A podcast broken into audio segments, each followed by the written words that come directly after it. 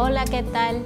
Qué bueno que están conectados y hoy quiero dejarles una palabra que va a edificar y va a hablar mucho a sus vidas, pero antes de todo quiero leer Josué 1.8. Nunca se apartará de tu boca este libro de la ley, sino que de día y de noche meditarás en él, para que, te, para que guardes y hagas conforme a todo lo que en él está escrito, porque entonces harás prosperar tu camino y todo te saldrá bien. Yo quiero traerte esta palabra hoy porque en tiempos de crisis nosotros debemos de declarar la palabra de Dios. Nosotros cuando tenemos una circunstancia a veces nos enfocamos más en lo que está aconteciendo, pero yo quiero hoy animarte que te enfoques en la palabra de Dios, porque nosotros tenemos que ser los profetas de nuestra casa, de nuestro hogar, de nuestros hijos, de nuestra familia. Y en tiempos difíciles, en tiempos de crisis, yo te animo a que declares la palabra de Dios, porque la palabra de Dios nunca vuelve vacía. Hebreos 4:12 dice que la palabra es viva y es eficaz y es más cortante que una espada de dos filos. ¿Por qué? Porque nos afirma, esa palabra de Dios penetra, dice, es lo único que entra hasta el alma, hasta el espíritu, penetra hasta partir el alma, penetra el alma y, y, el espíritu, dice.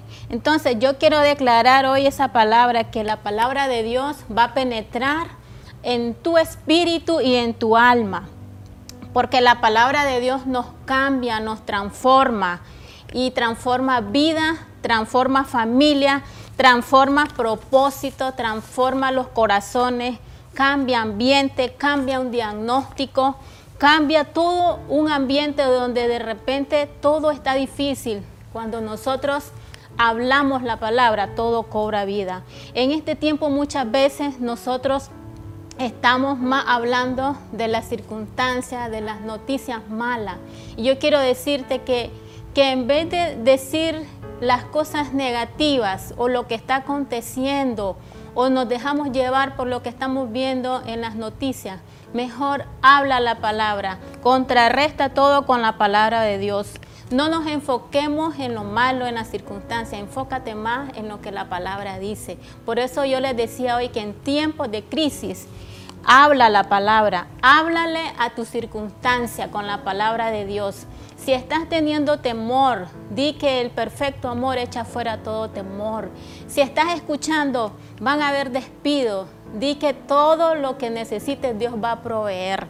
Y en todo tiempo profetiza, háblale. Si estás viviendo algún diagnóstico que te dieron, habla con la palabra porque la palabra es vida, es viva y es eficaz.